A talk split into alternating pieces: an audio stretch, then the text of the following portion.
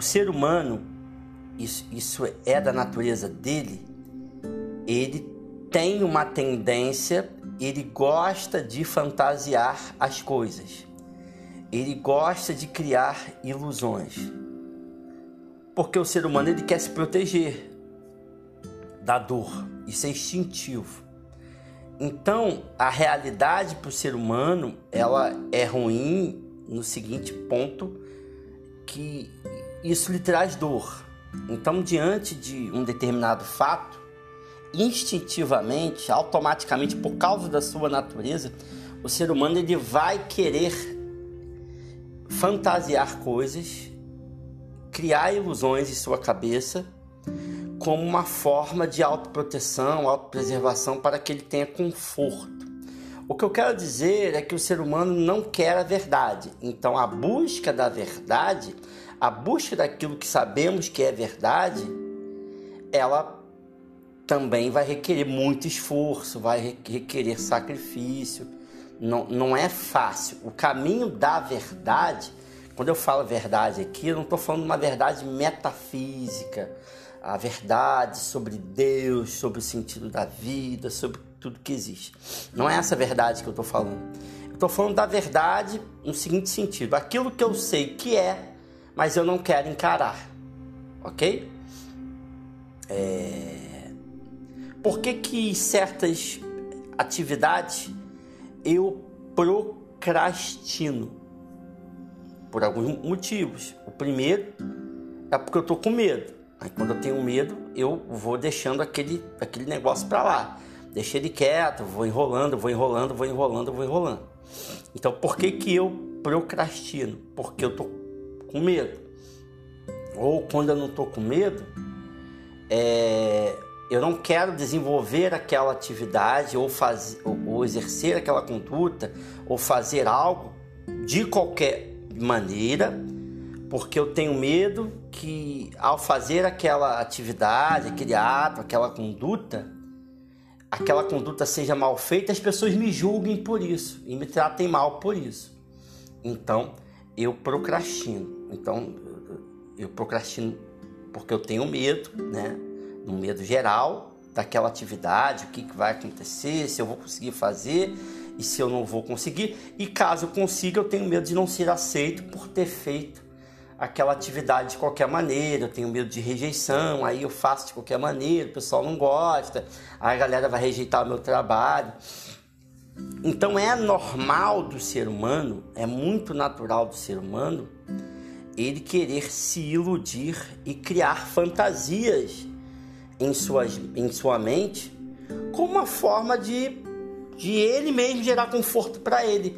É uma forma dele se proteger, é uma forma dele ali no seu interior, no seu interno, ele se proteger, porque a verdade, tá? E de novo eu falo aqui, a verdade é aquilo que eu sei que está ali, ponto final, mas eu não quero encarar, porque aquilo de alguma forma vai me trazer dor, tá? Então eu prefiro deixar quieto ali, eu sei que a verdade está ali, eu sei que, por exemplo, é, eu sou indisciplinado, eu sei que eu não tenho hora para fazer as coisas, não tenho hora para dormir, não tenho hora para acordar, me alimento mal. Eu sei dessas coisas, mas eu não quero tocar nisso.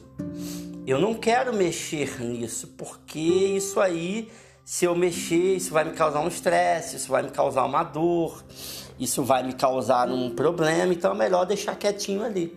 Então é natural do ser humano é, gerar ilusões na cabeça, fantasiar as coisas. Né? O Nietzsche vai dizer o seguinte: é, o ser humano ele não quer a verdade, tanto é, tanto é que, que todo ser humano, sem exceção, sabe que vai morrer.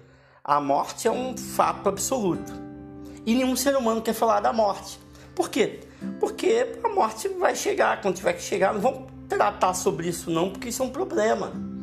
A gente não quer problema, né? A gente quer conforto, né? O ser humano também ele tem essa dificuldade de sair da zona do conforto. Isso é dele também, tá? Então, a, a morte é uma verdade absoluta, não tem nenhuma discussão.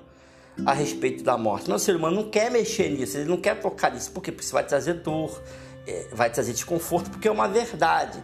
Então, nós, seres humanos, nós não queremos a verdade. Nós queremos, por causa da nossa natureza, a gente quer se iludir, a gente quer fantasiar.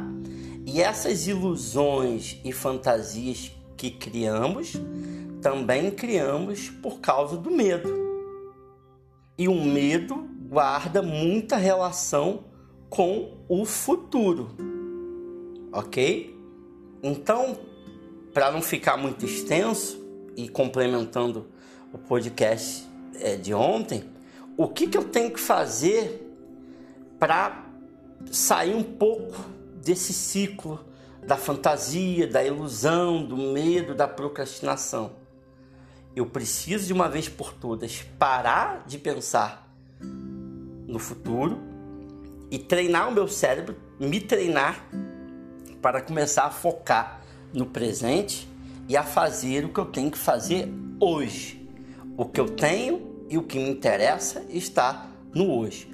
Focando no hoje, eu vou conseguindo me desvencilhar mais das ilusões, das, das fantasias e vou começar a treinar a mim, meu cérebro, meu corpo, a fazer o que eu tiver que fazer no hoje, no agora.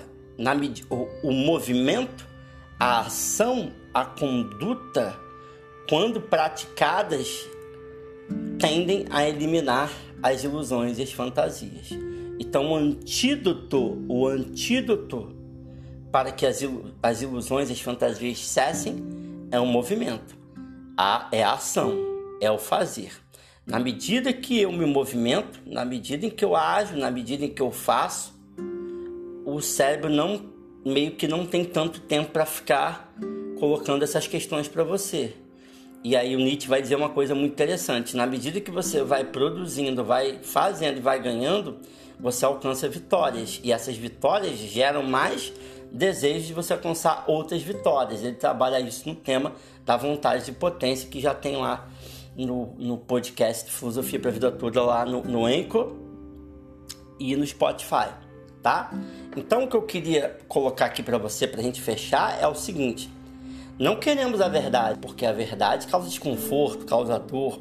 Então é natural que a gente, que o nosso corpo, isso é na nossa, na nossa natureza, ele cria ilusões, cria fantasias e isso guarda muita relação com o medo. Medo de errar, medo de ser aceito, medo de uma série de coisas. Então, como é que eu faço isso diminuir? Como é que eu melhoro nesse diapasão? Como é que eu melhoro nesse sentido? Com movimento. O movimento vai fazer as coisas melhorarem. Quanto mais você age, quanto mais ação, quanto mais você se move, menos ilusão o seu cérebro vai criar. E automaticamente aí você tem um, um ganho favorável no seguinte sentido: diminui, melhora a ansiedade, né? É, é, e aí, como a gente falou no outro podcast, a questão da depressão, você vai aprendendo a conviver com ela e vai aprendendo também a vencer, e assim você vai tendo uma vida mais saudável, tá bom? Por hoje é só, um beijo, vamos em frente.